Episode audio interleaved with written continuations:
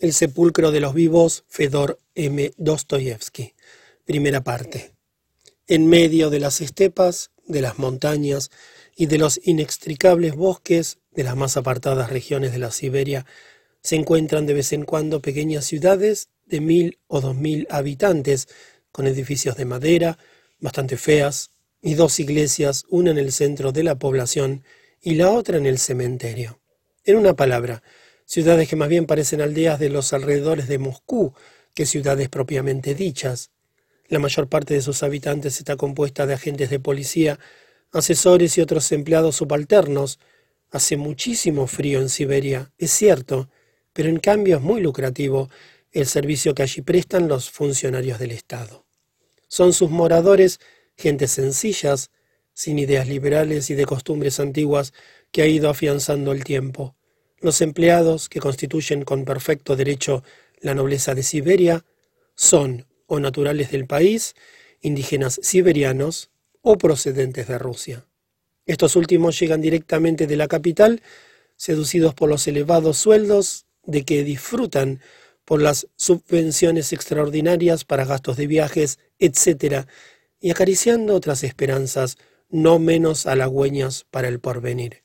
Los que aciertan a resolver el problema de la vida se establecen definitivamente en Siberia, resarciéndoles más tarde sobreabundantemente los copiosos frutos que recogen.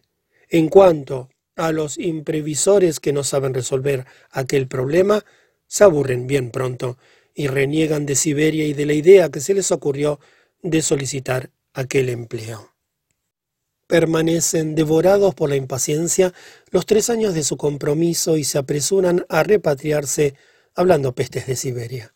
Pero no tienen razón. Es este país un verdadero paraíso, no sólo por lo que concierne al servicio público, sino por otros muchos motivos. El clima es excelente, los comerciantes son ricos y hospitalarios y la población europea es muy numerosa. Las mujeres jóvenes, de moralidad intachable, semejan capullos de rosas. La caza corre por las calles al encuentro del cazador. Se bebe champaña en abundancia, el caviar es exquisito y las mies produce a veces el quince por ciento. En una palabra, es una tierra bendita que basta saber aprovecharla, como suelen hacer muchos. En una de estas ciudades, una ciudad alegre y muy satisfecha de sí misma, cuyos vecinos dejaron en mí un recuerdo imborrable, fue donde encontré al desterrado Alejandro Petrovich Goriantsev, ex gentilhombre y propietario ruso. Había sido condenado a trabajos forzados de segunda clase por haber matado a su esposa. Cumplida su condena, diez años de trabajos forzados, continuaba viviendo allí tranquilo y olvidado, en concepto de colono, en la pequeña ciudad de K. Habíase inscrito en uno de los cantones de los alrededores, pero residía en K, donde se ganaba la vida dando lecciones a los niños. Es frecuente encontrar en Siberia deportados que se ocupan en la enseñanza de la niñez. Se les tiene consideraciones porque enseñan bien, especialmente la lengua francesa, tan necesaria en la vida y de la cual, a no ser por ellos, no se tendría la más ligera noción en las poblaciones más apartadas de la Siberia. La primera vez que vi a Alejandro Petrovich fue en casa de un funcionario, Iván Ivanich Wozdikov, respetable y hospitalario anciano, padre de cinco muchachas, en las que se podían fundar las más bellas esperanzas. Alejandro Petrovich les daba sus lecciones cuatro veces por semana, a razón de treinta kopecks de plata por lección. Era este un hombre excesivamente pálido y flaco, joven aún, pues no pasaba de los treinta y cinco años, pequeño de estatura y vestido esmeradamente a la europea. Cuando se dirigía la palabra, Miraba fijamente y escuchaba con aire meditabundo, como si se le propusiera la solución de un problema o creyera que se trataba de arrancarle algún secreto. Respondía con claridad y concisión, pero pensando de tal modo cada palabra que sin saber por qué sentíase uno molesto y embarazado, deseando que acabase cuanto antes la conversación. Pedía Iván Ivanich informes acerca de un sujeto tan singular y me contestó que Gorianchov era un hombre de conducta ejemplar, pues de lo contrario no le hubiese confiado la instrucción de sus hijas, pero que no obstante su misantropía había llegado al extremo que ruía la sociedad de las personas cultas, leía mucho, hablaba muy poco, y no se prestaba jamás a una conversación en que fuera preciso hablar con el corazón en la mano. Aseguran algunos que estaba loco, pero esto no era inconveniente para que hasta las familias más conspicuas utilizaran los servicios de Alejandro Petrovich y no les escasearan sus atenciones, porque podía ser muy útil para escribir solicitudes.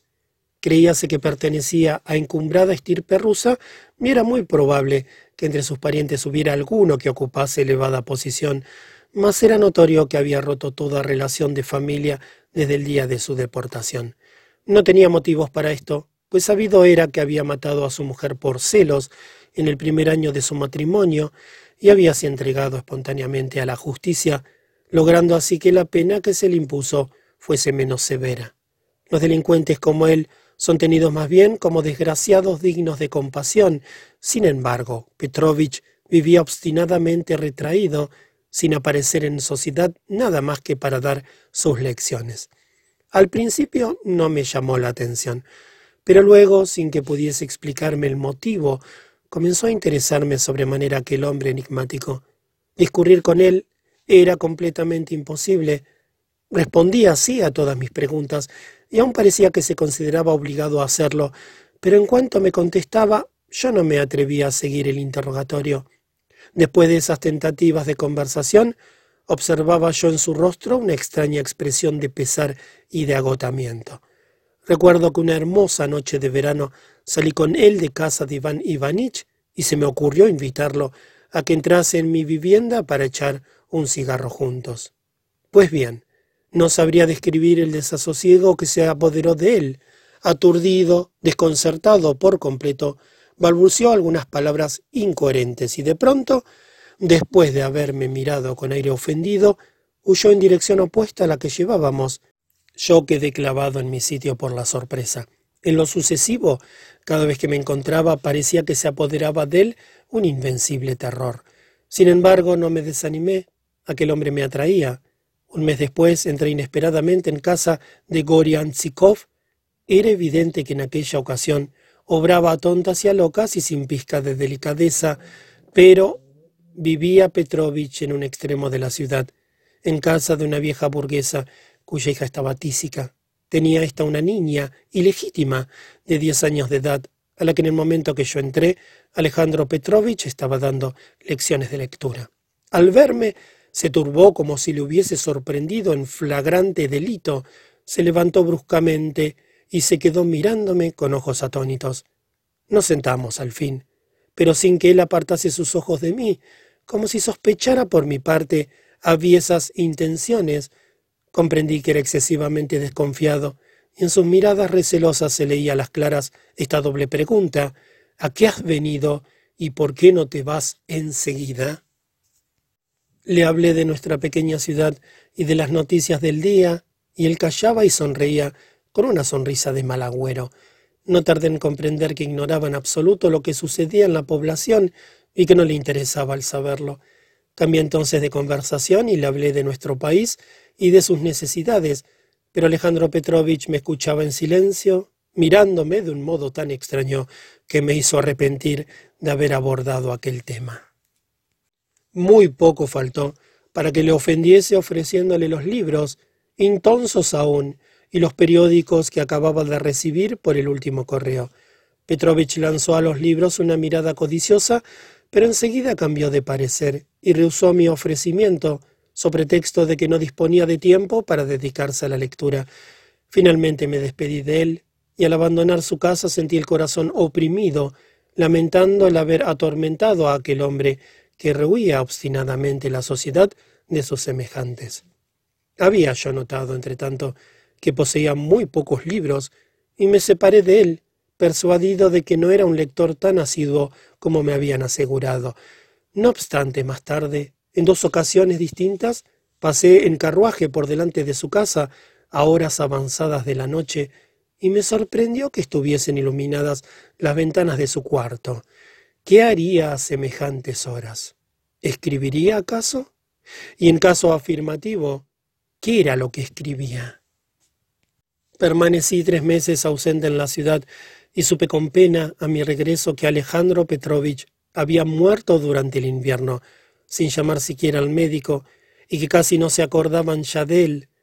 La habitación que ocupó en vida había quedado desalquilada, y no tardé en entablar conocimiento con su patrona, con objeto de saber por ella qué vida solía ser su huésped, y sobre todo si escribía. Le entregué veinte copex a cambio de un cesto lleno de papeles manuscritos que había dejado el difunto, y me confesó que había empleado dos cuadernillos para encender el fuego. Era la patrona una anciana triste y taciturna, y nada interesante pude saber por ella acerca de su huésped. Díjome, sin embargo, que no trabajaba casi nunca y que se pasaba meses enteros sin abrir un libro ni tomar la pluma. En cambio, paseaba toda la noche por su habitación, entregado a profundas reflexiones, hablando, a veces en voz alta.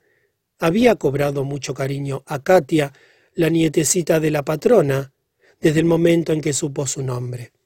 El día de Santa Catalina mandaba celebrar una misa de requiem por el alma de una difunta que jamás nombró. Detestaba las visitas y no salía de casa sino para dar sus lecciones, y aún miraba con malos ojos a su propia patrona cuando una vez por semana hacía la limpieza de su cuarto. En los tres años que había vivido en su casa no le dirigió la palabra sino en muy contadas ocasiones. Pregunté a Katia si se acordaba de su profesor, y la niña volvió la cabeza hacia la pared para ocultar sus lágrimas. Aquel hombre, pues, habíase hecho querer por alguien. Me llevé los papeles y empleé casi todo el día en examinarlos. La mayor parte no tenía importancia, pues eran ejercicios escolares, pero al fin di con un legajo bastante voluminoso y escrito con letra menudísima. Era un relato incoherente y fragmentario de los diez años que había pasado Alejandro Petrovich cumpliendo su condena a trabajos forzados. El relato interrumpíase a menudo con anécdotas y episodios horribles, escritos con mano convulsa, que denunciaban el estado de ánimo del escritor. Leí repetidas veces aquellos fragmentos y casi llegué a persuadirme de que eran la obra de un loco, pero aquellas memorias de un presidiario, recuerdos de la casa de los muertos, como el autor titulaba su manuscrito, me pareció que no carecía de interés. Un mundo completamente nuevo, desconocido hasta entonces, la singularidad de algunos hechos y las observaciones que se hacían sobre aquel pueblo decaído encerraba algo que me seducía, y leí el manuscrito con curiosidad. Tal vez me he engañado, pero de todos modos publico algunos capítulos. El lector juzgará. 1. La casa de los muertos. Nuestro presidio estaba situado en un ángulo de la ciudadela, detrás de los baluartes. Si se mira por los intersticios de la empalizada con la esperanza de ver algo, no se divisa otra cosa que un jirón de cielo y otro baluarte de tierra cubierto de altas hierbas de la estepa. De día y de noche constantemente lo recorren en todas direcciones los vigilantes y centinelas.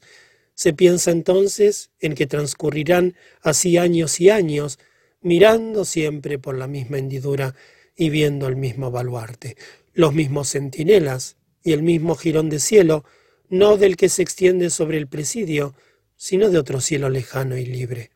Figúrense un gran patio de doscientos pasos de largo por ciento cincuenta de ancho, rodeado de una empalizada hexagonal irregular, construida con vigas profundamente enclavadas que forman, por decir así, la muralla exterior de la fortaleza. En un lado de la empalizada hay una puerta sólida, vigilada constantemente por un cuerpo de guardia que solo se abre para dejar paso a los presidiarios que van al trabajo. Tras de aquella puerta se encuentran la luz y la libertad. Allí vive la gente libre. Dentro de la empalizada no pensaban aquel mundo que para el condenado tiene algo de maravilloso y fantástico como cuento de hadas. No era así el nuestro, excepcionalísimo, que no se parecía a ningún otro. Aquí los usos, las costumbres y las leyes especiales que nos rigen son excepcionales, únicas. Es el presidio una casa muerta viva, una vida sin objeto, hombres sin iguales. Este es el mundo que me propongo describir. Cuando se penetra en el recinto, se ven enseguida algunas construcciones de madera, toscamente hechas con tablones sin desbastar y de un solo piso, que rodean un patio vastísimo. Son los departamentos de los condenados que viven allí divididos en varias categorías. En el fondo se ve otro edificio, la cocina, dividida en dos piezas. Más allá aún existe otra dependencia que sirve a la vez de cantina, de granero y de cobertizo. El centro del recinto forma una plaza bastante amplia. Aquí es donde se reúnen los penados. Se pasa lista tres veces al día, por la mañana, a mediodía y por la noche, y aún más si los soldados de guardia son desconfiados y se les ocurre contar el número. En derredor, entre la empalizada y las dependencias del presidio, queda un espacio muy ancho, donde los detenidos misántropos y de carácter cerrado gustan de pasear, cuando no se trabaja, entregados a sus pensamientos favoritos, lejos de toda mirada indiscreta. Cuando les encontraban estos paseos, complacíame en observar sus rostros tristes y sombríos, tratando de adivinar sus pensamientos. Uno de los penados se entretenía contando invariablemente las estacas de la empalizada. Había mil quinientas y podía decir a ojos cerrados el lugar que ocupaba cada una. Cada estaca representaba para él un día de reclusión. Descontaba diariamente una, y así sabía de una manera exacta los días que le quedaban todavía de encierro. Se consideraba dichoso cuando acababa uno de los lados del hexágono, sin parar mientes el desventurado en que habían de transcurrir muchos años hasta el día en que le pusieran en libertad. Pero en el presidio se aprende a tener paciencia. Cierto día vi a un recluso que, habiendo cumplido su condena, se despedía de sus camaradas. Había sido condenado a veinte años de trabajo forzados y no se le rebajó ni un solo día. Alguno habíale visto llegar joven, despreocupado, sin pensar en su delito ni en el castigo, mas ahora era un viejo de cabellos grises y de rostro triste y pensativo.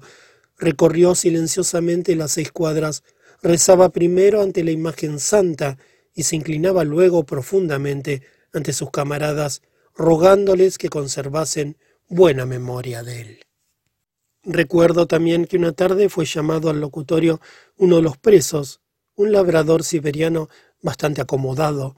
Seis meses antes había recibido la noticia de que su mujer se había vuelto a casar, y fácil es suponer el dolor que esto le causara. Aquella tarde su ex esposa había ido a visitarle para entregarle una limosna. Permanecieron juntos unos instantes, lloraron entre ambos y se separaron para siempre. Observé la extraña expresión del rostro de aquel preso cuando volvió a la cuadra. Ah, se aprende allí a soportarlo todo. Al iniciarse el crepúsculo, se nos obligaba a retirarnos a nuestras cuadras respectivas, donde permanecíamos encerrados toda la noche. Cuán penoso me resultaba abandonar el patio. Era la cuadra una sala larga, baja de techo, sofocante, débilmente alumbrada por algunas velas de cebo, en las que se respiraba un aire pesado, nauseabundo.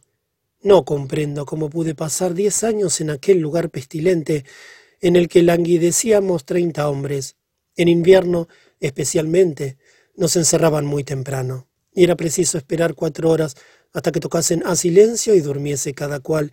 era aquello un tumulto continuo, una batalla de gritos, de blasfemias, de risotadas, de arrastrar de cadenas un ambiente infecto, un humo espeso, una confusión de cabezas peladas al rape, de frentes ostentando el denigrante estigma, de infelices harapientos, sórdidos, repugnantes.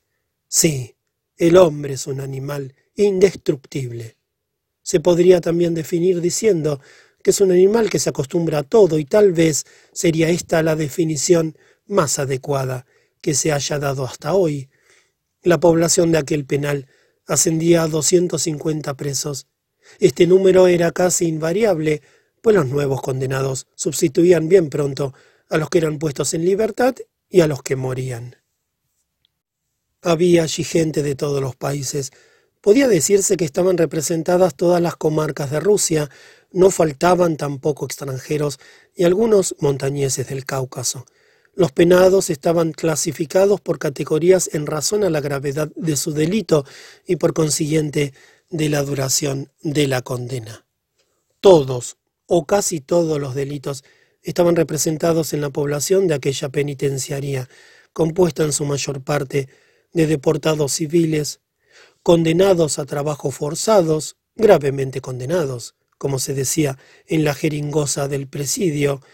Estos delincuentes estaban privados de todos los derechos civiles, eran miembros corrompidos de la sociedad que los seccionaban de su cuerpo, después de haberlos marcado en la frente con el hierro candente que debía testificar perpetuamente y en forma visible su aprobio.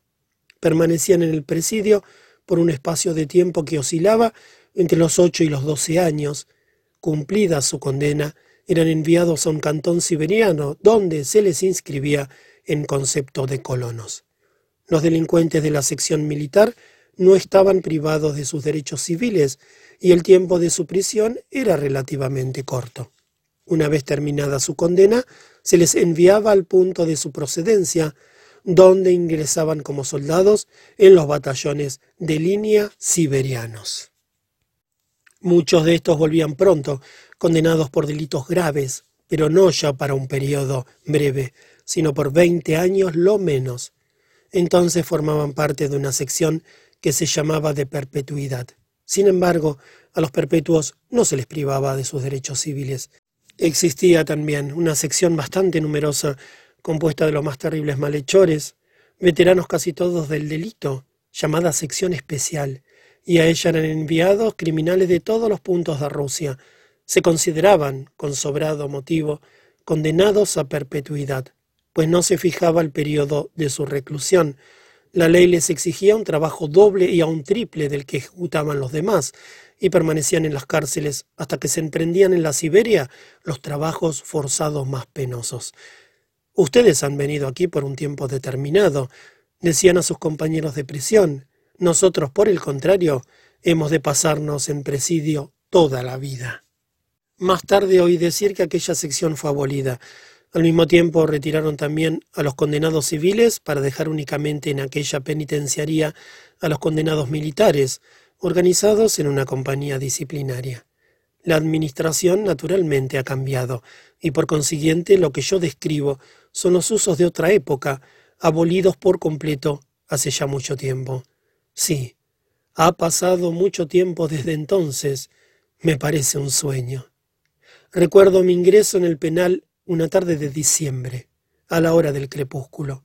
Los forzados volvían del trabajo, era el momento de la revista. Un bigotudo sargento me abrió la puerta de aquella horrible vivienda donde tenía que permanecer tantos años y experimentar tantas emociones, y de la cual no me hubiera podido formar ni una idea aproximada de no haberlo sufrido. Hubiera podido imaginarse, por ejemplo, el sufrimiento lancinante y terrible que ocasiona el hecho de no estar solo ni un minuto siquiera durante diez años. ¿Cómo hubiera podido suponer lo que era estar continuamente acompañado por la escolta durante el trabajo y por doscientos camaradas en el presidio y solo jamás? Había allí homicidas por imprudencia, asesinos profesionales, simples rateros, capitanes de bandidos y maestros consumados en el arte de pasar al suyo el dinero de los bolsillos de los transeúntes y de apoderarse de cuanto se ponía al alcance de sus manos, sería no obstante muy difícil decir, porque se encontraban algunos forzados en el presidio, cada cual tenía una historia confusa y oscura, penosa como el despertar de una borrachera. Los presidiarios hablaban generalmente muy poco de su pasado, lejos de contar sus hazañas, se esforzaban por olvidarlas. Entre mis compañeros de cadena había algunos homicidas tan alegres y despreocupados que se podía apostar con seguridad de ganar que nada le reprochaba a su conciencia, pero había también rostros sombríos y pensativos.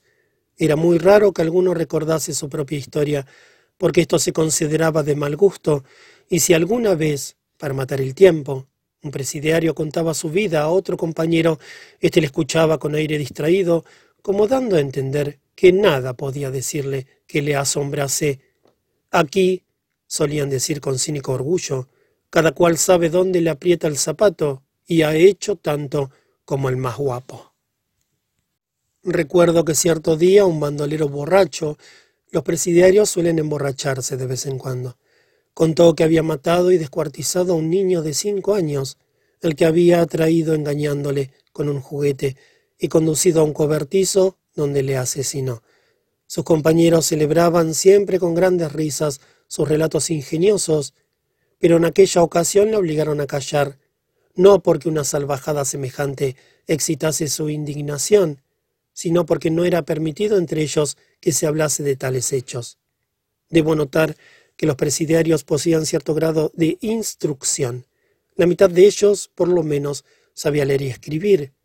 ¿Dónde se podría hallar en Rusia, en cualquier grupo popular, 250 hombres que conozcan siquiera las primeras letras? Más tarde he oído decir y aún afirmar, fundándose en este hecho, que la instrucción desmoraliza al pueblo. ¡Qué horror! La instrucción es completamente ajena a esa decadencia moral.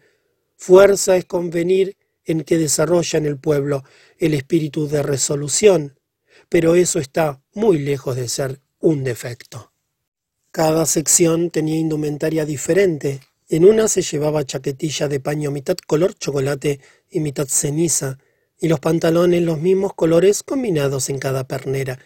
Cierto día, una muchachita que vendía panecillos blancos, llamados calachi, se acercó a nosotros mientras trabajábamos, y después de mirarme largo rato, lanzó una carcajada exclamando Qué feos están. No han tenido bastante paño, ceniza ni chocolate para hacerse el traje de un mismo color. Otros penados llevaban la chaquetilla toda color ceniza, pero las mangas oscuras. El rasurado también era variado. Algunos llevaban afeitada la cabeza desde la nuca hasta la frente, mientras otros la tenían desde una oreja a otra. Aquella extraña familia ofrecía semejanza tal que a primera vista se le conocía. Aun los que más descollaban los que involuntariamente dominaban a los demás forzados trataban de adquirir el tono general de la casa. Todos los reclusos, salvo raras excepciones, cuya alegría era inagotable, atrayéndose por esto mismo el desprecio de sus compañeros, eran envidiosos, vanidosos hasta un grado indecible, presuntuosos, quisquillosos, formalistas con exceso, y estaban constantemente tristes. No asombrarse de nada constituía para ellos el sumum de la dignidad, y por esto estaban siempre sobre aviso, pero a menudo trocábase la altiveza en vileza. No faltaban hombres verdaderamente fuertes, y eran estos de carácter abierto y sincero, pero cosa extraña, su vanidad era a la vez excesiva, morbosa. La vanidad era siempre el vicio predominante. La mayor parte de los presidiarios era pervertida y depravada, y de aquí que las calumnias y los insultos lloviesen como granizo. Nuestra vida era infernal, insufrible, y sin embargo nadie se hubiera atrevido a sublevarse contra los reglamentos interiores del penal y las costumbres establecidas. Por esta razón todos se sometían de bueno o mal grado. Ciertos caracteres intratables no se doblegaban fácilmente, pero acababan por doblegarse.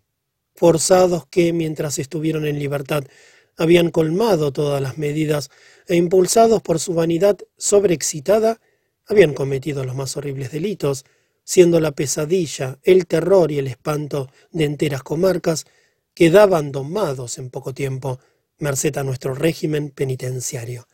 El novato que trataba de orientarse descubría al punto que allí no se sorprendería a ninguno e insensiblemente se sometía poniéndose al mismo tono de sus compañeros. Los presidiarios estaban penetrados de cierto sentimiento de dignidad personal, como si el título de forzado equivaliese a un título honorífico.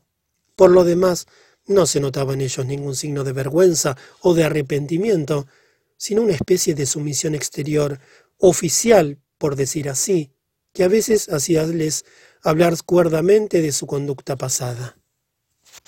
Somos gente perdida, decían, no hemos sabido vivir en libertad y ahora debemos recorrer a viva fuerza la calle verde y a pasar para que nos cuenten como bestias.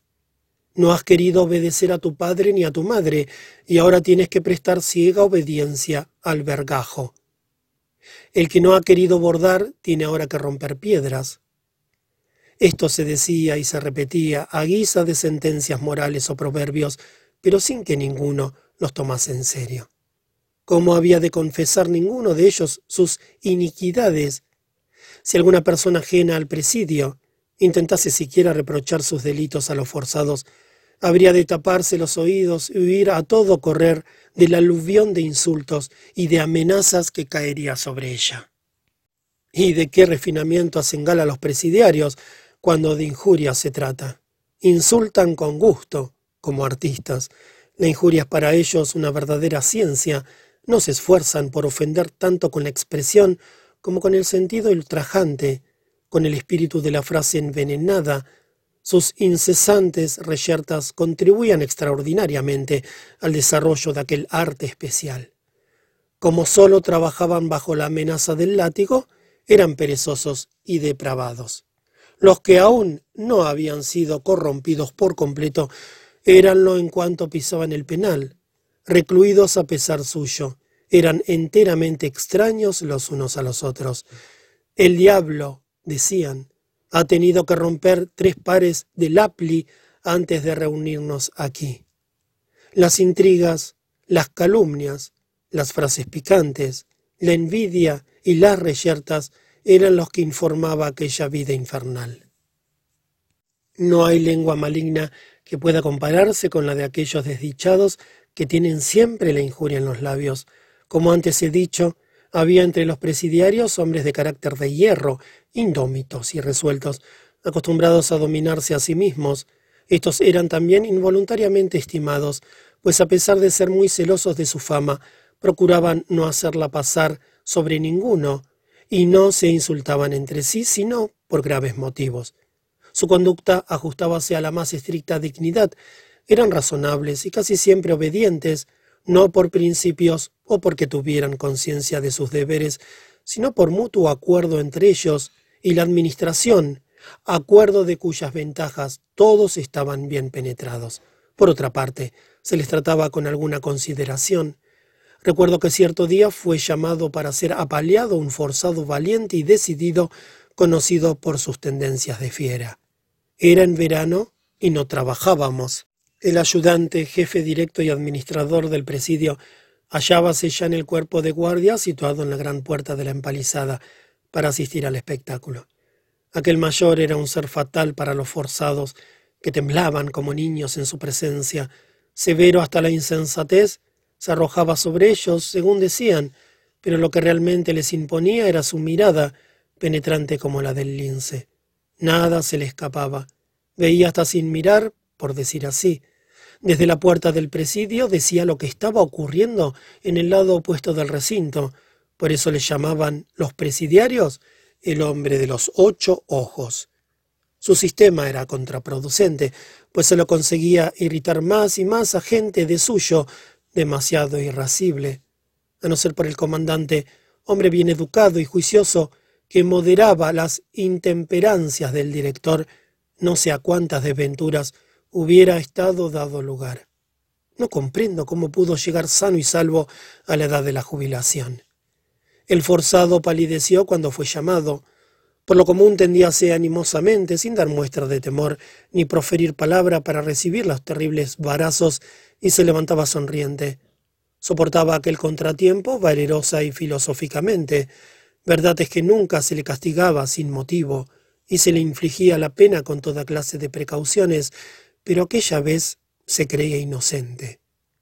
Palideció intensamente, como he dicho, y acercándose poco a poco a la escolta, logró esconderse en la manga una cuchilla de zapatero. Los registros eran frecuentes, inesperados y minuciosos. Estaba terminantemente prohibido que los reclusos tuviesen consigo instrumentos cortantes, las infracciones eran castigadas con inaudita severidad pero no es posible impedir que los presidiarios se procuren los objetos que consideran necesarios, y las armas blancas no escaseaban en la penitenciaría. Si a veces se conseguía quitarlas a los penados, estos no tardaban en procurarse otras nuevas. Todos los forzados se precipitaron hacia la empalizada con el corazón palpitante, para mirar ávidamente a través de las ranuras Ninguno dudaba de que Petrov no se dejaría vapulear aquel día y que había sonado para el director su última hora. Más afortunadamente, en el momento decisivo, éste montó en su carruaje y se marchó, confiando el mando de la ejecución a un oficial subalterno.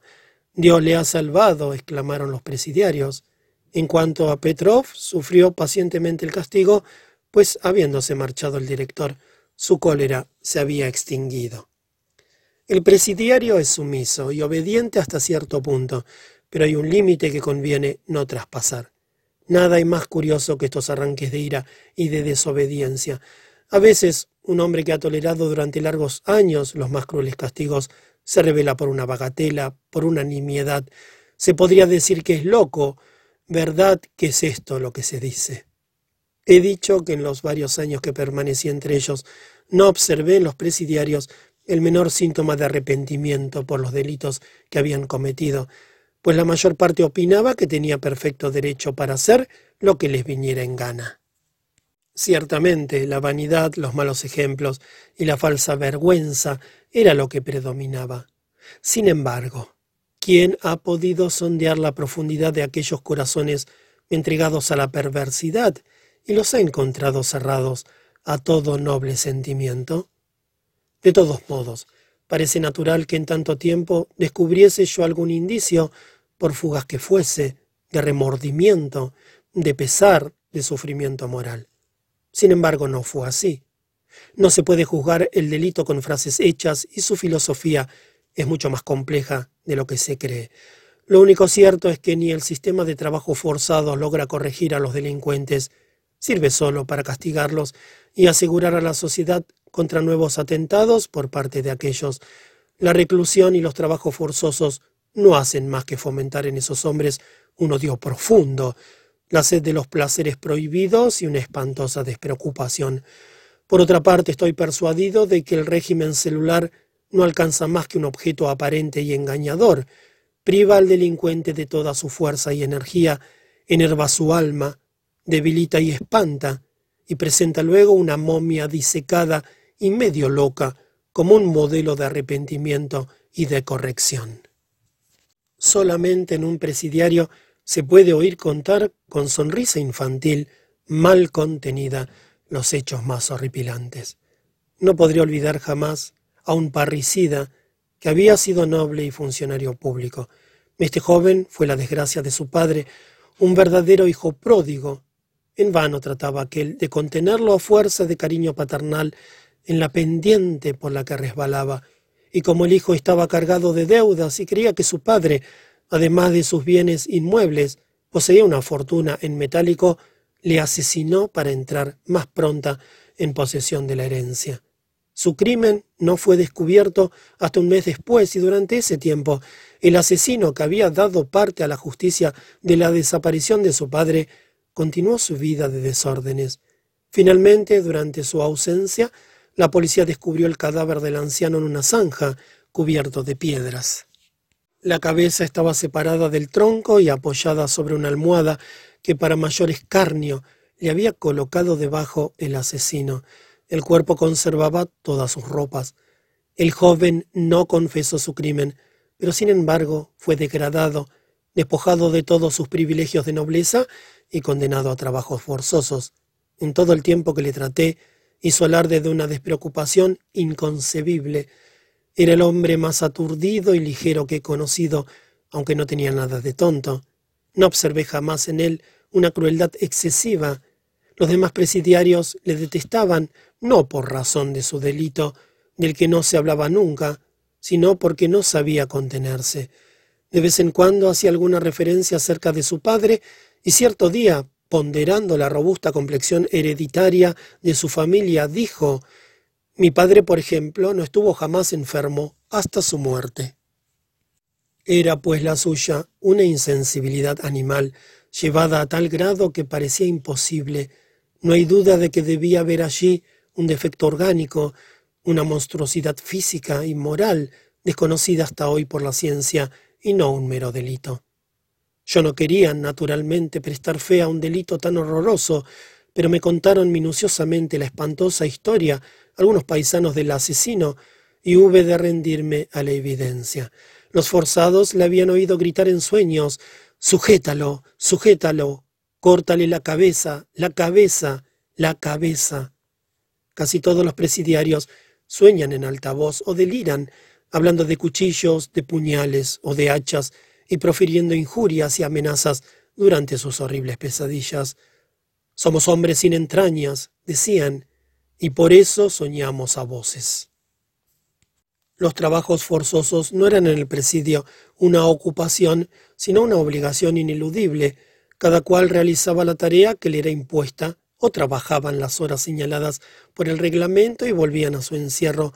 Pero como detestaban esta obligación, si el forzado no tuviese un trabajo personal al que voluntariamente pueda dedicar toda su inteligencia, la reclusión sería para él insoportable. ¿Cómo hubieran podido vivir de una manera normal y natural aquellos hombres robustos que deseaban una larga vida y habían sido colocados juntos contra su voluntad cuando la sociedad los arrojó de su seno? Bastaría que viviesen en perpetua holgazana para que desarrollasen en ellos los instintos más perversos, aun aquellos con que ni soñar hubieran podido. El hombre no puede vivir sin trabajo, sin propiedad legal y normal, de lo contrario, se pervierte y se trueca en fiera. Así pues, cada presidiario, por necesidad natural y por instinto de conservación, tenía allí un oficio, una ocupación cualquiera. Los interminables días de verano se pasaban distraídamente con los trabajos forzosos y la noche era tan corta que apenas había tiempo para dormir. Pero en el invierno cambiaban las cosas, pues según el reglamento los forzados debían retirarse a su encierro al anochecer. ¿Qué podían hacer sino trabajar durante aquellas noches inacabables? Así, las cuadras, a pesar de sus rejas y cadenas, ofrecían el aspecto de un vasto taller. El trabajo realmente era permitido, pero se prohibía a los presidiarios que tuviesen en su poder los utensilios y herramientas sin los cuales no se podía hacer ninguna clase de trabajo. Se trabajaba, por lo tanto, a la chiticallando, y los vigilantes hacían la vista gorda, como suele decirse. Muchos detenidos entraban en el penal sin saber qué hacer de sus manos, pero bien pronto aprendían un oficio de sus compañeros y resultaban excelentes operarios. Allí había zapateros, sastres, escultores, cerrajeros y doradores. Un judío llamado Isaías Bonstein era a la vez platero y prestamista. Todos, pues, trabajaban con provecho, porque de la ciudad les hacían muchos encargos y podían, por consiguiente, disponer de un puñado de monedas. El dinero es una libertad sonante y desbordante, un tesoro inapreciable para el que está enteramente privado de la libertad verdadera. Si el presidiario tiene dinero en el bolsillo, se resigna con su situación, aunque carezca de facilidades para gastarlo, aunque en ocasiones para gastar dinero no faltan nunca en ninguna parte, tanto más cuanto que el fruto prohibido es doblemente sabroso. En los presidios también se vende aguardiente y tabaco, aunque esté prohibida la venta de ambos artículos. El dinero y el tabaco preservan a los forzados del escorbuto, de la misma manera que el trabajo les salva del crimen. Sin eso se destruirían recíprocamente como arañas encerradas en un vaso de cristal. No obstante, según queda dicho, el trabajo y el dinero eran cosas ilícitas en el presidio y durante la noche se practicaban frecuentes registros confiscándose todo lo que no estaba legalmente autorizado por muy escondido que lo tuviesen, se descubría a menudo el peculio de uno y de otro, y esta era la razón principal por la cual, lejos de conservar el dinero, se apresuraban a cambiarlo por aguardiente. Al que le descubrían su peculio no solo se lo quitaba, sino que por añadidura recibía un buen número de palos. Más a los pocos días del registro, los presidiarios recuperaban los objetos que le habían sido confiscados y se volvía a las andadas. El que no se ocupaba en un trabajo manual comerciaba de un modo u otro. Los procedimientos de compra y venta eran por demás originales. Unos eran baratilleros que revendían a veces objetos a los que solo un presidiario podía conceder valor alguno. Hasta un jirón de guiñapo tenía su precio y podía ser útil. Merced a la pobreza de los forzados, el dinero adquiría para ellos un valor excesivamente superior al que tenía en realidad. Los más penosos y largos trabajos se pagaban a veces con unos cuantos copex. Varios reclusos prestaban dinero y sacaban buenas ganancias. El recluso entregaba al usurero objetos de su pertenencia a cambio de unos copex y aquel se lo devolvía cuando se le abonaba el capital y crecidísimos intereses. Si no los rescataba en el plazo establecido, el prestamista los vendía irremisiblemente en subasta. De tal modo se ejercía la usura en el presidio, que a veces se empeñaban objetos pertenecientes al Estado, como ropa blanca, zapatos y otras cosas indispensables. Cuando el usurero aceptaba semejantes prendas, corría el riesgo de perder, cuando menos lo pensaba, el capital y los intereses, pues apenas recibía al propietario el importe de la ignoración denunciaba el hecho al subteniente, vigilante en jefe del presidio, y el prestamista se veía obligado a devolver los objetos sin que a la superioridad se le diese jamás cuenta de estos pecadillos. A veces se suscitaba una reyerta entre el propietario y el usurero, y entonces éste devolvía los objetos empeñados, por temor de que, como tal vez hubiera hecho él en su lugar, aquel denunciase la industria a que se dedicaba. Los presidiarios se robaban mutuamente sin la menor aprehensión. Cada cual disponía de un cofrecillo provisto de un pequeño candado en el que guardaban los objetos que recibía de la administración del penal, pero allí no había candados que valieran ni cofrecillo respetado. El lector no puede imaginarse qué hábiles ladrones había entre nosotros, un forzado al que dicho sea sin vanidad, le fui simpático. Me robó un día la Biblia, único libro que es permitido tener en el presidio, y el mismo día me lo confesó, no porque estuviese arrepentido, sino movido a lástima al ver que la buscaba inútilmente. Entre nuestros compañeros de cadena habían algunos llamados cantineros, los cuales vendían aguardiente y con este comercio se enriquecían relativamente, desde luego. Más adelante hablaré de esto, pues semejante tráfico es tan lucrativo que vale la pena no pasarlo por alto. Muchos de los reclusos habían sido condenados por contrabandistas. Esto explica la introducción clandestina de aguardiente en el penal, a pesar de la estrechísima vigilancia que se ejercía y a despecho de los centinelas. El contrabando constituye un delito especial. ¿Podría suponer alguien que el dinero, el único beneficio de su profesión, no tiene para el contrabandista más que una importancia secundaria? Sin embargo, nada más cierto.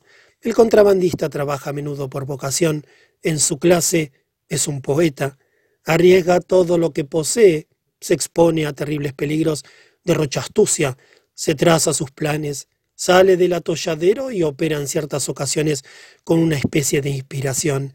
Esta pasión es tan violenta como la del juego. He conocido a un presidiario de estatura colosal, que era el hombre más humilde, pacífico y sumiso del mundo. Todos se preguntaban por qué había sido deportada una criatura tan inofensiva. Era de carácter tan dócil y de tal modo sociable que durante todo el tiempo de su condena no tuvo con ningún camarada ni el más ligero rozamiento. Oriundo de la Prusia Occidental, en cuya frontera habitaba, había sido deportado por el delito de contrabando. Naturalmente no pudo resistir a la tentación de introducir clandestinamente aguardiente en el penal. ¿Cuántas veces fue castigado por este motivo? Bien sabe Dios que tenía un miedo cerval al látigo. Este negocio le reportaba un beneficio irrisorio. Era un empresario que lo arriesgaba todo. Cada vez que le castigaban lloraba desconsoladamente como una vieja y juraba por Dios y los santos que no lo volvería a hacer. Manteníase firme en su propósito durante un mes todo lo más y volvía a dejarse vencer por su pasión. Gracias a estos diletanti del contrabando, en el presidio no faltaba jamás el aguardiente.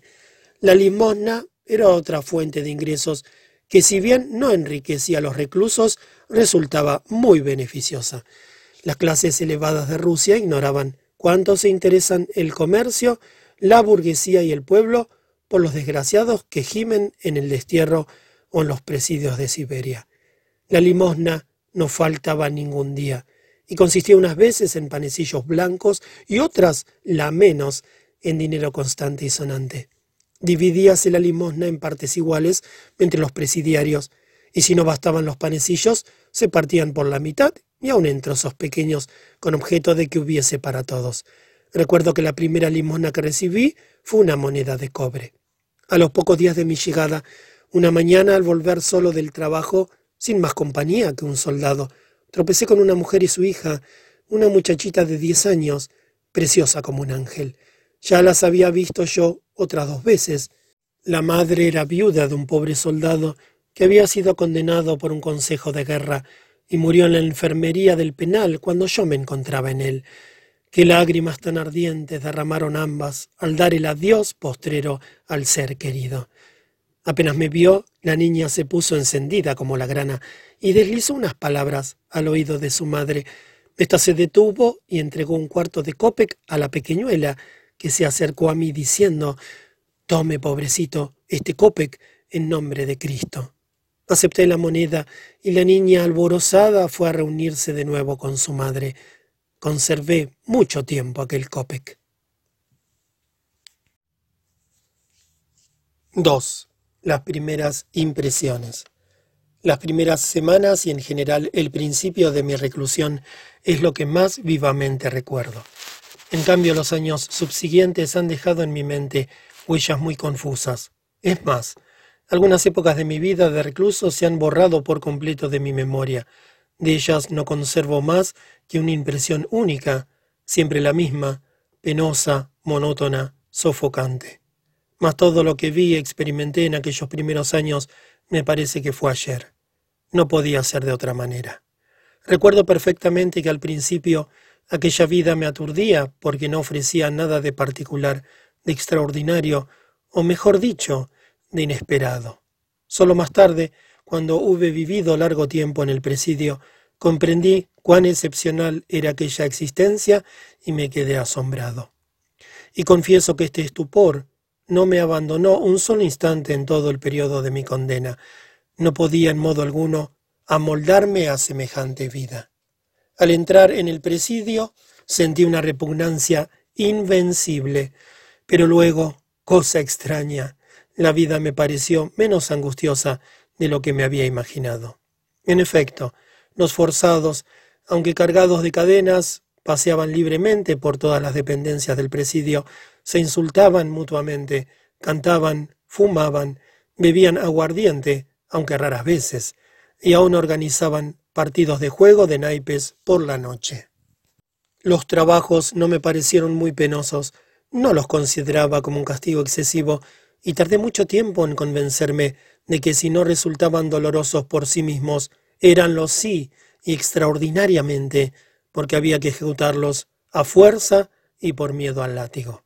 El campesino trabajaba, seguramente, más que el forzado, pues no tiene descanso de día ni de noche, en verano ni en invierno, pero trabaja por su propio interés y por consiguiente sufre menos que el presidiario, el cual realiza un trabajo del que no ha de sacar ningún provecho. Un día se me ocurrió la idea de que si quería aniquilar a un hombre, castigarlo atrozmente y hacer que el asesino más empedernido retrocediese aterrado ante semejante tortura, bastaría dar al trabajo de este hombre un carácter de inutilidad perfecta. Llevadlo, si se quiere, a realizar lo absurdo.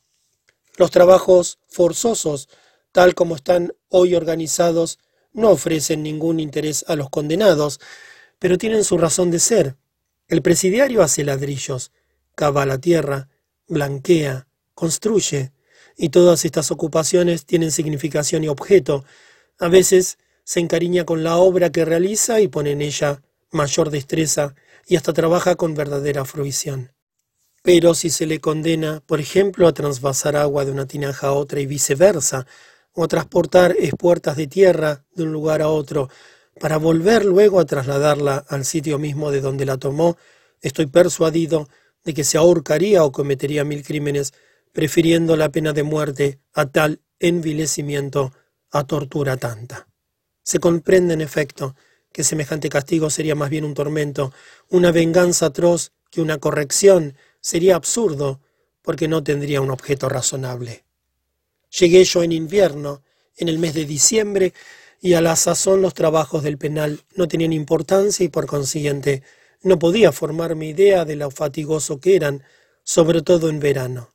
Los reclusos destruían entonces en el Irtich algunos pontones, propiedad del Estado, trabajaban en las oficinas, limpiaban de nieve los tejados o rompían piedras, etc.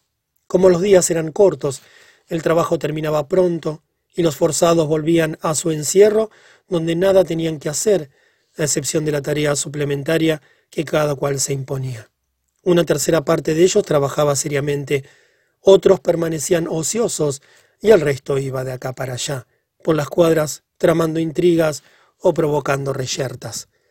Los que tenían dinero se emborrachaban con aguardiente o perdían al juego sus ahorrillos para distraer sus ociosos y sobreponerse al aburrimiento. Conocí otro sufrimiento que aparte de la privación de la libertad es el más agudo, el más insoportable para el recluso. Me refiero a la cohabitación forzosa. La cohabitación es siempre y en todas partes más o menos forzosa, pero no tan horrible como en el presidio. Hay allí hombres de los que de ningún modo se quisiera ser conviviente. Estoy seguro de que todos los condenados han sentido esta repugnancia y experimentado semejante martirio. El rancho me pareció aceptable. Los reclusos afirmaban que era infinitamente mejor que el de todas las cárceles rusas. Yo no puedo asegurarlo, porque jamás había sido encarcelado antes. Por otra parte, algunos estábamos autorizados para procurarnos los alimentos que apeteciéramos, pero si bien el plato de carne no costaba más de tres kopecks, solo los que tenían dinero se permitían este lujo. La mayor parte de los reclusos se contentaba con la ración reglamentaria. El pan que nos daban era tan sabroso que en la ciudad lo codiciaban. Atribuíase su buena calidad a la esmerada construcción de los hornos del penal. La menestra de coles, llamada chichi, cocida en grandes calderas y espesada con harina, no tenía nada de apetitosa. Ordinariamente era demasiado clara e insubstanciosa, pero lo que revolvía el estómago era la enorme cantidad de gusanos que se encontraban. Sin embargo, los reclusos no le hacían ascos. Los tres primeros días no fui a los trabajos, porque se concedía algún descanso a los nuevos deportados, con objeto de que se repusieran de las penalidades del viaje. El día siguiente al de mi llegada, hube de salir del penal para que me pusieran los grilletes. Mi cadena, según oí decir a mis compañeros, no era de reglamento, pues se componía de eslabones que producían un sonido muy claro. La llevaba exteriormente, es decir, sobre la ropa, mientras que mis compañeros, cuyas cadenas estaban compuestas por cuatro barras de un dedo de grosor y unidas por medio de tres anillas, debían llevarlas debajo de los pantalones. De la anilla central partía una correa que sujetaba a un cinturón colocado sobre la camisa. Me acuerdo, como si fuese ahora de la primera mañana que pasé en el presidio, el tambor redobló furiosamente tocando Diana desde el cuerpo de guardia situado en la puerta del recinto, y a los diez minutos se abrió la puerta de la cuadra y apareció el sargento de servicio. Los reclusos abandonaron perezosamente y tiritando de frío sus camastros de tablas.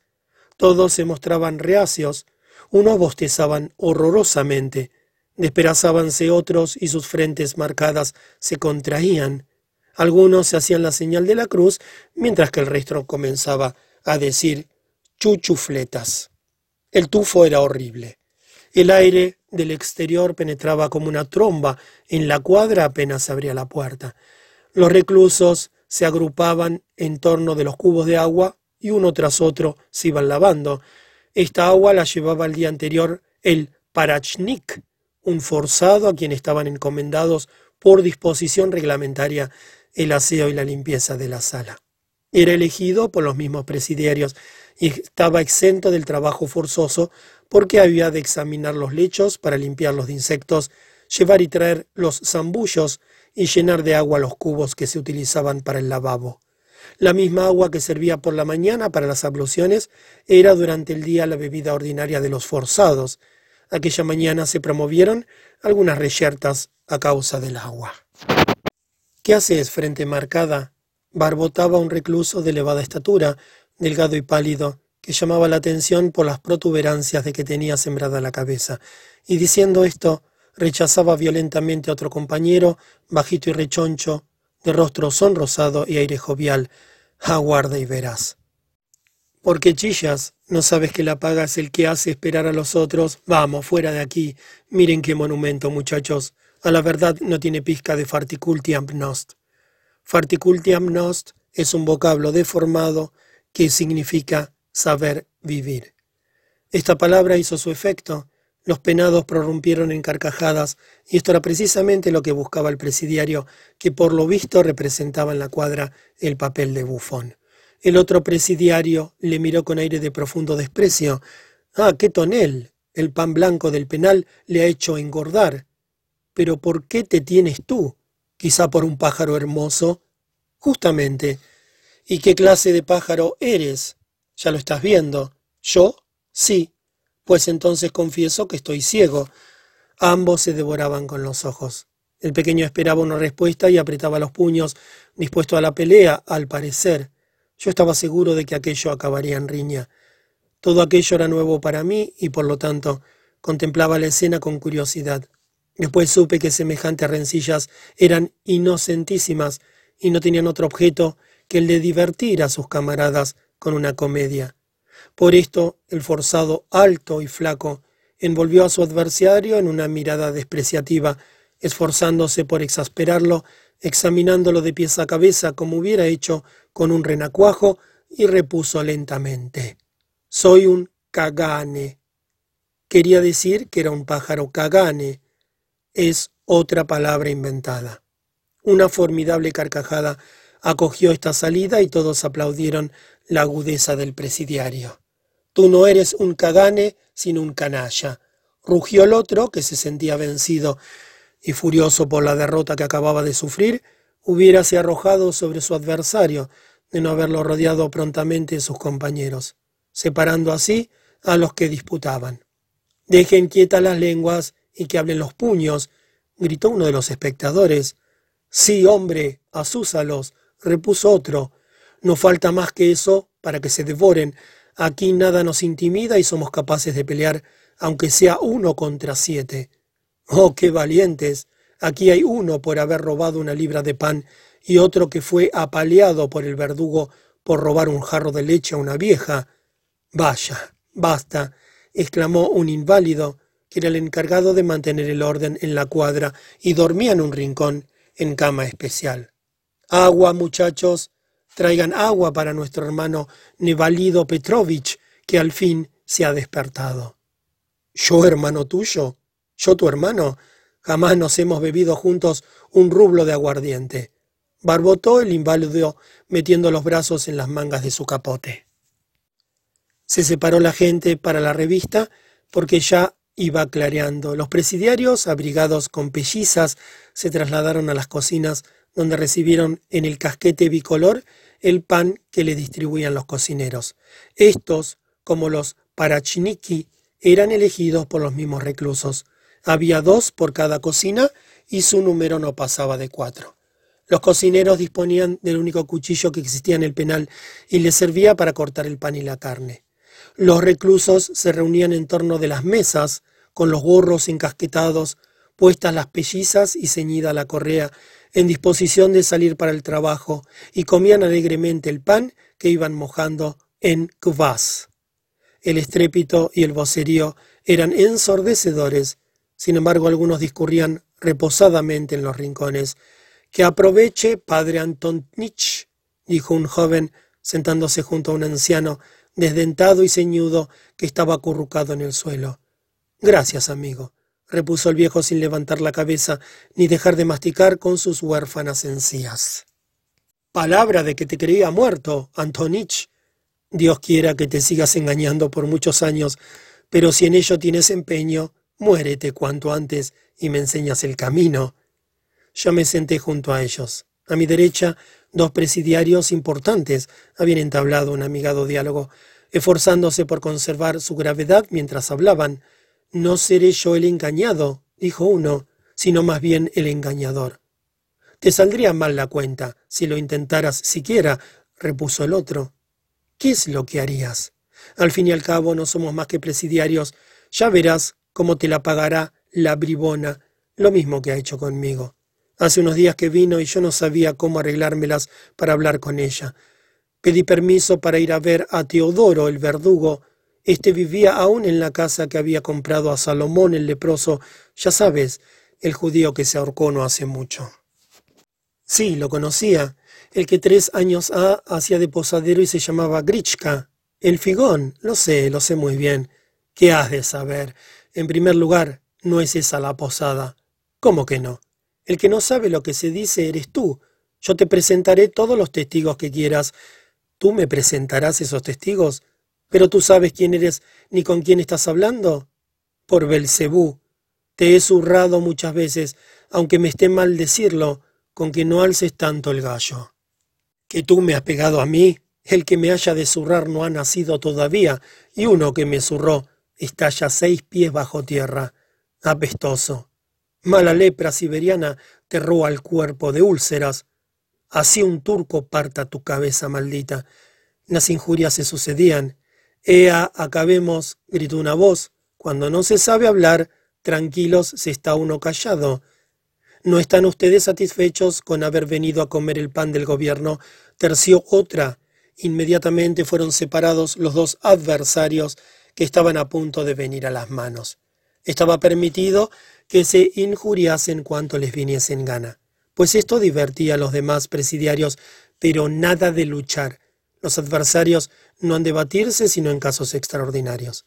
Si se originaba alguna riña, enseguida se ponía en conocimiento del director, el cual ordenaba al punto que se abriese una información de la que siempre resultaban maltrechos los que se peleaban y aún los que no lo impedían. Por esta razón se evitaban a toda costa las reyertas de obra. Por otra parte, los adversarios se insultan más bien por distracción, por hacer ejercicios retóricos. Si se enardecen, la disputa toma un carácter violento, feroz, y parece que se van a degollar. Pero no sucede nada. Una vez que la cólera ha llegado a cierto grado, los separan enseguida y renace la calma. Esto me sorprendía, y si cuento alguno de aquellos diálogos es para que el lector pueda formarse idea de tales escenas. ¿Cómo era posible suponer que se injuriasen por gusto? Sin embargo, es preciso tener en cuenta las excitaciones de la vanidad. Un dialéctico que sabe insultar con arte es respetado y casi se le aplaudiría como un buen actor. Desde el momento en que entré en el penal, observé que todas las miradas se posaban en mí, con expresión extraña. Algunos reclusos comenzaron a mariposear enseguida en mi derredor, suponiendo que yo llevaba dinero, y trataron de ganarse mis simpatías, enseñándome la manera de llevar la cadena con menos incomodidad y otras cosas parecidas. Me facilitaron previo pago anticipado naturalmente, un baúl provisto de cerradura para guardar los objetos que me había entregado la administración y la poca ropa blanca que me habían permitido llevar al penal. Pero a la mañana siguiente los mismos reclusos me robaron el contenido del baúl y gastaron en aguardiente el importe de la pignoración. Uno de ellos, empero, me cobró verdadero cariño, lo que no impedía, sin embargo, que me robase siempre que se le presentaba la ocasión.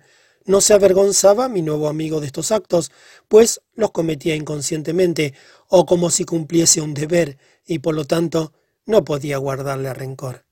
Dijéronme los reclusos que era fácil tomar el té si me procuraba una tetera. Es más, facilitáronme una que habían alquilado. Me recomendaron también un cocinero capaz de hacer todos los guisos que desease si me decidía a comprar las provisiones por mi cuenta y a comer aparte. Como es natural, me pidieron dinero prestado. El mismo día de mi llegada hube de complacer a tres de ellos. Los que habían sido nobles eran mal quistos de los forzados, pues aunque habían sido despojados de sus derechos y privilegios, estos no los consideraban como iguales suyos. Para los presidiarios de baja estofa seguían siendo señores y se burlaban despiadadamente de nuestra desgracia. ¡Ay, se acabó! decían. Ayer iba el señorito en carruaje aplastando transeúntes por las calles de Moscú y ahora es carne de horca. Gozábanse nuestros sufrimientos, que tratábamos de disimular todo lo posible. Cuando trabajábamos juntos teníamos que pasar por las más duras pruebas, porque nuestras fuerzas no igualaban a las suyas y no podíamos realmente ayudarles. Nada hay tan difícil como ganarse la confianza y el afecto del pueblo, y con mucha más razón, tratándose de gente de la calaña de nuestros compañeros de cadena. Eran pocos los ex nobles que había en el presidio, y de estos cinco polacos, de los que más adelante hablaré detenidamente. Los polacos, solo me refiero a los condenados políticos, conservaban siempre en sus relaciones con los demás forzados una actitud de dignidad afectada y ofensiva, no les dirigían la palabra y no disimulaban la repugnancia que semejante compañía les causaba. Los presidiarios comprendíanlo perfectamente y les pagaban con la misma moneda. No menos de dos años de paciencia hube de emplear para captarme la benevolencia de algunos compañeros, pero la mayor parte de ellos me querían declarando que era yo una excelente persona. Entre todos los nobles rusos que estábamos en el penal, sumábamos cinco, incluyéndome a mí en este número. De uno de ellos había yo oído hablar antes de mi llegada como de una criatura ruin y baja, horriblemente corrompida, que ejercía el innoble oficio de espía. Así pues, desde el primer día me negué a entablar relaciones con él. El segundo era el parricida, de quien ya he hablado. En cuanto al tercero, que se llamaba Akim Akimit, era un hombre original, que no he podido olvidar aún la vivísima impresión que me causó. Alto, delgado, débil de espíritu y terriblemente ignorante, era razonador y minucioso como un alemán. Los presidiarios se burlaban de él, pero le temían al mismo tiempo a causa de su carácter cojijoso y de pocos amigos. Desde su llegada habíase puesto a su nivel y les injuriaba atrozmente cuando no recurría a vías de hecho, de las que sus adversarios salían siempre muy mal parados. Como era la rectitud personificada, en cuanto descubría algún chanchullo, se apresuraba a meterse, como suele decirse, en camisa de once varas. Era además excesivamente ingenuo, y cuando disputaba con los presidiarios le reprochaba sus delitos, exhortándolos a no volver al rabo ni al crimen. Había servido con la graduación de subteniente en el Cáucaso. El mismo día que trabé conocimiento con él, me contó su caso. Ingresó en el ejército como Junker, es decir, voluntario con el grado de suboficial, sirviendo en un regimiento de línea, y al cabo de no poco tiempo recibió el imperial despacho de subteniente y fue enviado a las montañas, donde le confiaron el mando de un fortín. Ahora bien, un principillo tributario prendió fuego al fortín e intentó un asalto que no pudo llevar a cabo. Akimit recurrió entonces a la astucia para traérselo y fingiendo ignorar quién era el autor de la agresión, la atribuyó a los incerructos que merodeaban por las montañas. Al cabo de un mes invitó cortésmente al primer reyesuelo a visitarle en el fortín, y aquel llegó a caballo, sin sospechar el lazo que le tendían. Akimit formó a la guarnición en orden de batalla y les reveló la felonía y traición del visitante. Al mismo tiempo que recriminaba a éste por su conducta, le probaba que incendiara un fortín era un crimen vergonzoso y le explicaba minuciosamente los deberes de un tributario. Y como final de su arenga, fusiló en el acto al reyesuelo, dando cuenta inmediatamente a la superioridad de aquella ejecución. Se abrió sumaria y Akimit fue sometido a un consejo de guerra que le condenó a muerte, pero esta pena fue conmutada por la deportación a Siberia y la condena de segunda categoría, esto es, a doce años de trabajo forzados. Akimit reconocía de buen grado que había procedido arbitrariamente, pues el reyesuelo debió ser juzgado por un tribunal civil y no sumarísimamente con arreglo a la ley marcial. Sin embargo, no podía comprender que su acción fuese un delito. No había incendiado mi fortín. ¿Qué tenía yo pues que hacer? ¿Darle las gracias? Respondía a todas mis objeciones. Aunque los presidiarios se burlasen de Akim y le tuviesen por loco, habíanle cobrado verdadero cariño. El ex subteniente conocía todos los oficios. Era zapatero, sastre, dorador y herrero. Adquirió estos conocimientos en el penal, pues le bastaba ver un objeto para hacerlo enseguida con rara perfección, y vendía en la ciudad, o mejor dicho, los hacía vender, cestos, lámparas y juguetes. Gracias a su trabajo, tenía siempre algún dinero que empleaba en ropa blanca, almohadas, etc. También se había comprado un colchón. Como dormía en la misma sala que yo, me fue utilísimo especialmente durante los comienzos de mi reclusión. Antes de salir del penal, para dirigirse al trabajo, los forzados se alineaban en dos filas en el cuerpo de guardia, donde les rodeaban los soldados a bayoneta calada. A los pocos instantes llegaba un oficial de ingenieros con el intendente y alguna fuerza más. El intendente contaba con los reclusos y los enviaba luego por grupos a los puntos que les asignaba. Yo fui, como los demás, al depósito de los ingenieros, un edificio de mampostería muy bajo de techo, situado en medio de un gran patio y atestado de herramientas y materiales. Había allí una fragua y talleres de carpintería, de herrería y de pintura. Akim trabajaba en este último, preparaba los aceites para los barnices, machacaba los colores y pintaba tableros imitando el nogal. Mientras aguardaba que me pusieran la cadena, le comuniqué mis primeras impresiones. Sí, me dijo, odian a los nobles, especialmente a los presos políticos, y disfrutan cuando les pueden ocasionar algún daño. Esto se comprende, no son de su clase, pues todos los reclusos han sido soldados o siervos. Así pues, ¿qué corrientes de simpatía pueden establecerse entre ellos y nosotros? La vida es muy dura aquí, ciertamente, pero esto es la gloria. Comparado con las compañías disciplinarias de Rusia, aquello es horroroso. Los que vienen de allí hablan de este penal como de un paraíso, si lo ponen en parangón con aquel purgatorio.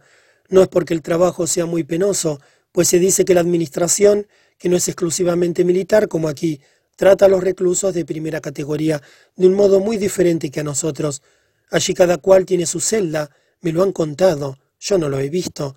No llevan uniforme ni la cabeza afeitada.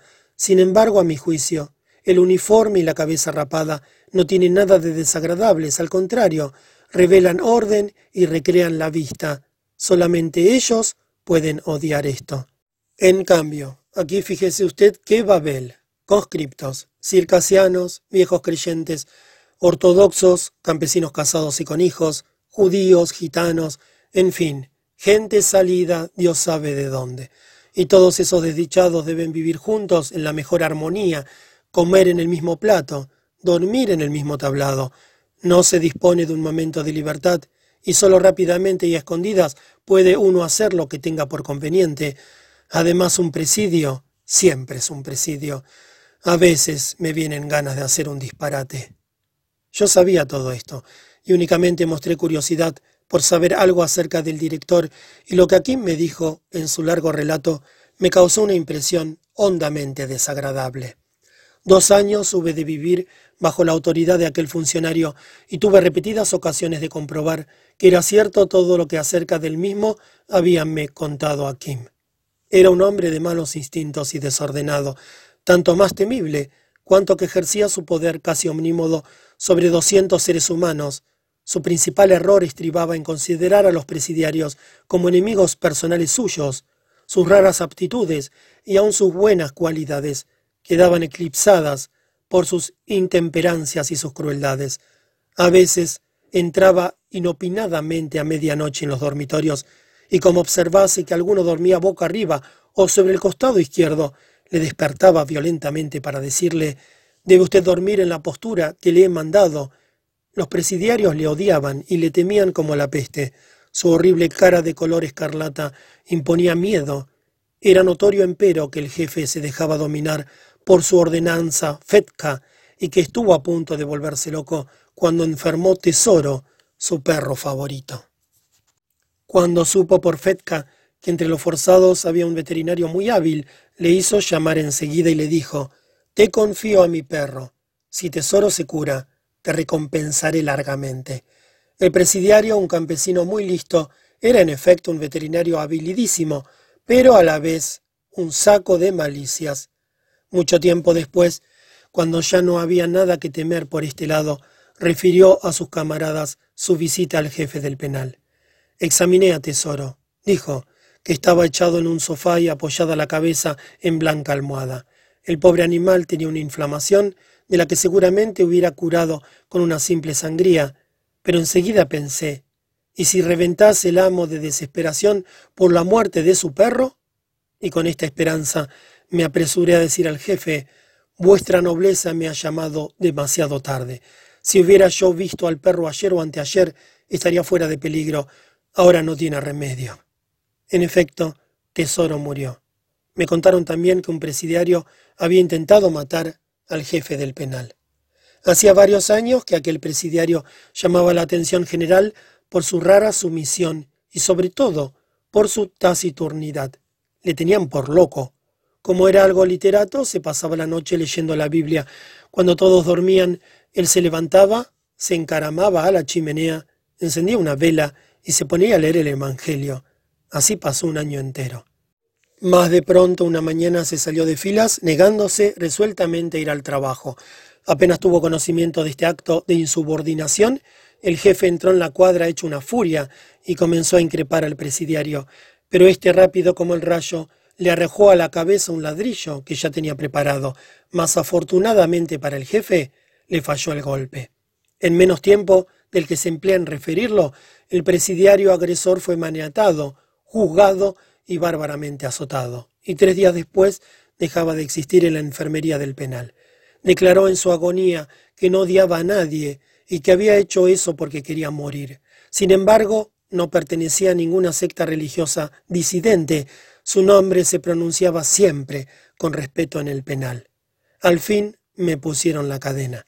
Mientras la remachaban, entraron en la fragua algunas vendedoras de panecillos blancos eran en su mayoría muchachas de pocos años a quienes sus madres encargaban la venta del pan que ellas mismas amasaban y cocían.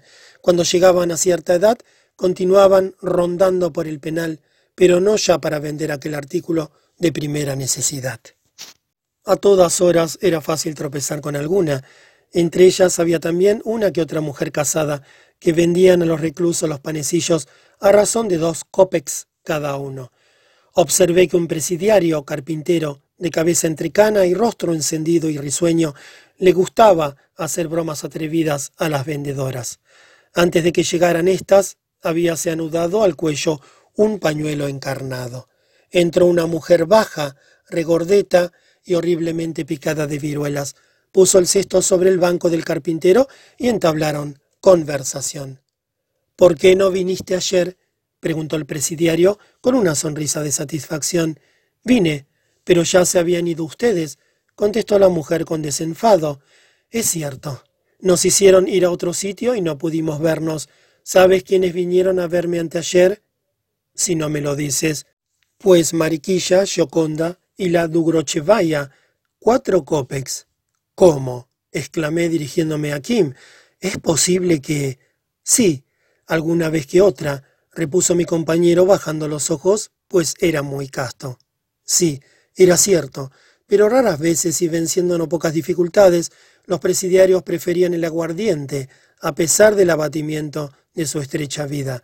Para acercarse a aquellas mujeres era preciso ponerse antes de acuerdo sobre el sitio y la hora, darse citas, escoger un lugar solitario, burlar la vigilancia de los centinelas, lo que en más de una ocasión resultaba imposible y sobre todo gastar sumas relativamente enormes. Sin embargo, más de una vez fui testigo de escenas galantes. Cierto día estábamos ocupados en calentar una caldera situada bajo un tinglado a orillas del Irtich cuando aparecieron dos jóvenes. Los soldados que nos vigilaban eran buenos muchachos. ¿Dónde habéis estado metidas tanto tiempo? preguntó a uno de los forzados, que sin duda las esperaba, os han entretenido quizá en casa de los Zvierkov? Los Zvierkov. Esos tipos nos volverán a ver cuando las ranas críen pelo y las gallinas echen los dientes, repuso alegremente una de las jóvenes. Era esta la muchacha más puerca que se pueda imaginar. Se llamaba Gioconda y había llegado acompañada de cuatro copex, que valía bastante menos que ella. Hola, hace un siglo que no se te puede echar la vista encima, prosiguió el galanteador, dirigiéndose a esta última. Parece que has adelgazado. Puede ser. Estaba bien metidita en carnes, mas ahora parece que como agujas. ¿Y seguís dejándoos querer de los soldados? Cómo nos calumnian las malas lenguas. Sin embargo, aunque me moliesen a palos, no podría decir que me disgustan los soldados. Dejad en paz a la milicia. A los que tienen ustedes que querer es a nosotros, pues dinero no nos falta. El que así galanteaba era un hombre con la cabeza rapada, grillos en los pies y rodeado de soldados que le custodiaban. Pusiéronme al fin la cadena, me despedí de Akim y regresé a mi cuadra, acompañado de un soldado. Los que trabajaban a destajo eran los primeros que volvían al penal, así es que cuando llegué a la sala encontré ya algunos que descansaban. Como la cocina no hubiera podido contener a los forzados de todas las cuadras, la comida no se hacía en comunidad, sino a medida que regresaban del trabajo. Yo probé la menestra de coles, pero como no estaba acostumbrado no pude comerla. Me preparé el té y fui a ocupar un extremo de la mesa, junto a un ex noble. Los presidiarios no cesaban de entrar y salir, a pesar de que no era sitio lo que faltaba, pues aún eran pocos. Cinco de ellos se sentaron aparte, cerca de la mesa principal, y el cocinero les sirvió dos raciones de menestra y una de pescado frito a cada uno. Celebraban la fiesta de uno de ellos y se permitían el lujo de semejante banquete.